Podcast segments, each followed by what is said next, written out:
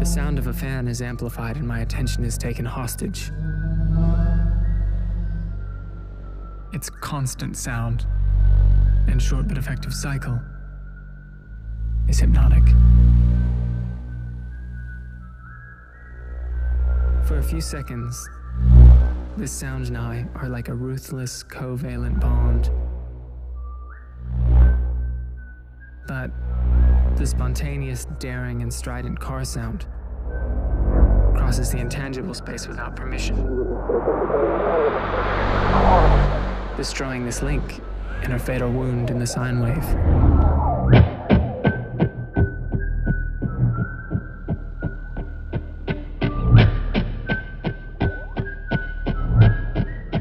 The cars, the subway megaphones, the hinges, security alarms that are mistaken for birds, the swings from the park, the wind on my face, the strident sound of metal objects. All those sounds rumbling inside my head. As I remember sounds, I entertain myself by ordering and synchronizing between them. And I do it just for fun. So what? Am I not able to do that? Well, there are those that count sheep, and there are those like me who synchronize the sounds in the dark.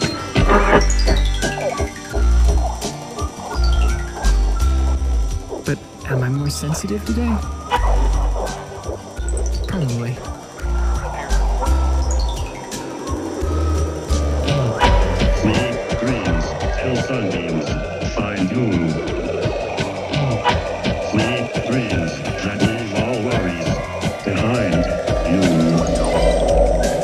Face up, looking at the ceiling in the same position.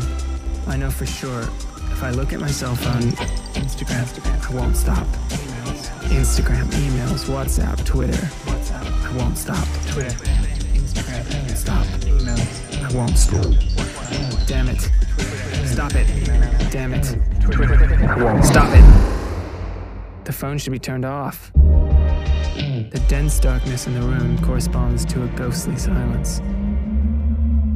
But the flashing light on my cell phone screen, daring, leaks into the atmosphere. Leaks like a distant lighthouse from another planet, and mockingly tells me there are pending notifications.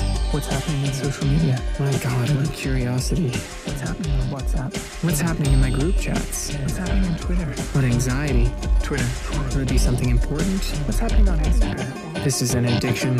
What's happening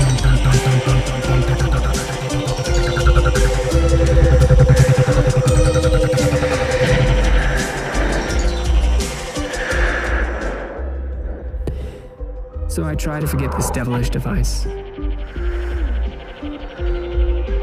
a surprising yawn distracts me. And affects me in one ear. Has that ever happened to you? Now I hear a high pitched beep in my ear. I yawn again and try to eliminate it, but the beeping doesn't fade.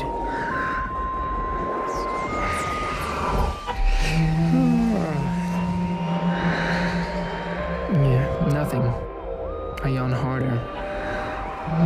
Until finally, with a perfect move, exact, surgical, I grab the cell phone with my fingertips and I desperately read the notifications, killing my suffering efficiently.